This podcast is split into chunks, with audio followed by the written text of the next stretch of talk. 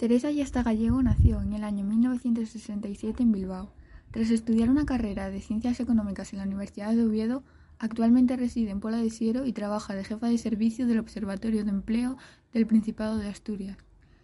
Su trabajo consiste en la elaboración de estadísticas e informes sobre la situación del mercado de trabajo, la realización de análisis de la oferta y demanda de trabajadores, las necesidades formativas de trabajadores desempleados y ocupados y el seguimiento de las políticas de empleo. ¿Se ha visto muy afectado el mercado laboral asturiano por la situación actual de pandemia? Mm, sí, a ver, el mercado laboral, como en todas las crisis, eh, se ve afectado. Eh, la anterior crisis económica había sido en el 2008 y había habido un impacto importante en el mercado de trabajo.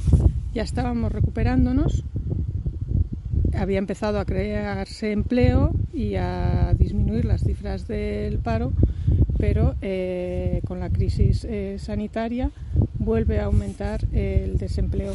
Sin embargo, no se llegan a las cifras que teníamos con la crisis del 2008, porque tú oíste hablar de los ERTES.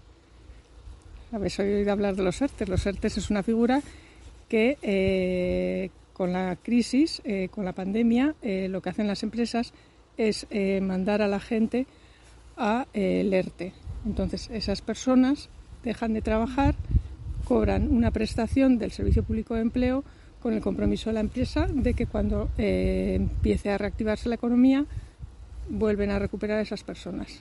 Entonces, las cifras del desempleo no mm, fueron tan altas como en la otra crisis, pero evidentemente eh, creció, el, creció el paro, sí.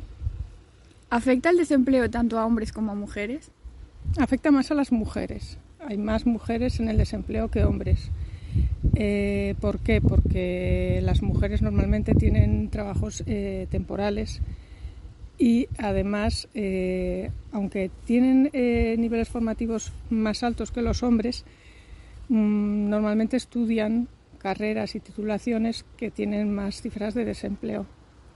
Muchas veces las mujeres estudian mm, para magisterio carreras de humanidades y son eh, carreras que tienen cifras altas de desempleo. Lo que tenemos que tratar es de que las chicas vayan hacia carreras técnicas, carreras técnicas en las que hay pocas mujeres pero que tienen muchas mejores perspectivas de empleo. ¿Hay alguna franja de edad que se vea especialmente afectada? Los jóvenes, los jóvenes y eh, las personas mayores de 45 también tienen eh, cifras altas de desempleo. Los jóvenes, porque bueno, eh, normalmente están en trabajos temporales, están en trabajos en, sectores que, que, se ven más, más afectados también por estas situaciones de crisis, pero sí, los jóvenes son los, los más afectados por el desempleo. ¿Cuál crees que es la mejor manera de ponerle solución?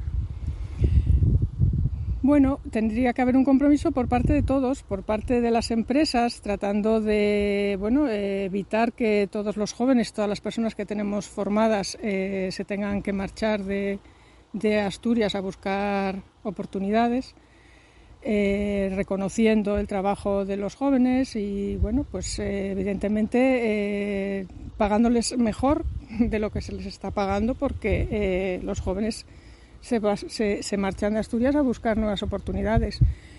Eh, compromiso también, bueno, pues mm, los jóvenes también eh, tendrán que formarse en aquellas especialidades y en aquellas carreras que tienen mejores oportunidades de empleo y la administración, bueno, pues con medidas para evitar que los jóvenes se vayan o retornar hacia, hacia la comunidad autónoma otra vez. ¿Cree usted que los jóvenes cuando terminan sus estudios están preparados para incorporarse al mundo laboral? Sí están preparados, ellos eh, los conocimientos técnicos los tienen, eh, la formación la tienen.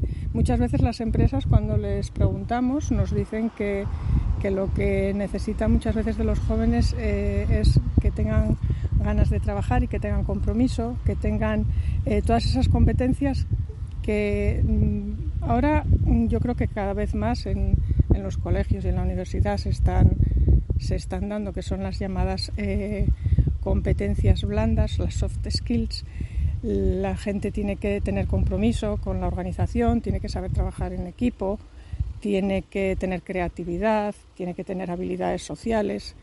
Esas, esas competencias eh, son muy demandadas por las empresas, pero técnica, los conocimientos técnicos yo creo que los jóvenes los tienen cuando salen de su formación, bien sea de la universidad o de la formación profesional, que no hay que olvidarse de que la formación profesional también eh, forma a los jóvenes y salen eh, con unas oportunidades de acceso al mercado de trabajo importantes. Desde su posición, ¿qué es lo que más demandan las empresas asturianas actualmente? Hombre, lo que están demandando son sobre todo las, las formaciones más tecnológicas. de aquí al futuro también eh, todo lo que esté relacionado con la atención a las personas dependientes también eh, tendrá oportunidades de empleo. Somos una comunidad autónoma en la que cada vez hay eh, personas de mayor edad. sobre todo eso, las, carreras tecnológicas, las ingenierías, robótica, todo lo que esté relacionado con, con la tecnología y con las energías renovables. ¿Se prevé aumento de la demanda de trabajadores a corto plazo? Hombre, parece que la economía está reactivándose y bueno, en los próximos en los próximos meses y en los próximos años la llegada de los fondos eh, de los fondos europeos también va a permitir eh, una reactivación que probablemente eh, lleve un aumento de, de las contrataciones y un aumento del empleo. ¿Qué medidas está poniendo en marcha la Administración para hacer frente al desempleo juvenil? A ver, eh, hay ahora eh, convocatorias de ayudas a la contratación de jóvenes menores de 30 años eh, para que tengan una primera experiencia en las administraciones, subvenciones también a la contratación de investigadores, son convocatorias que salen con, financiadas con fondos europeos. El, Principado tiene además eh, líneas de ayudas eh, permanentes a la contratación eh, en prácticas de, jóvenes, bien sea en empresas, sea en ayuntamientos.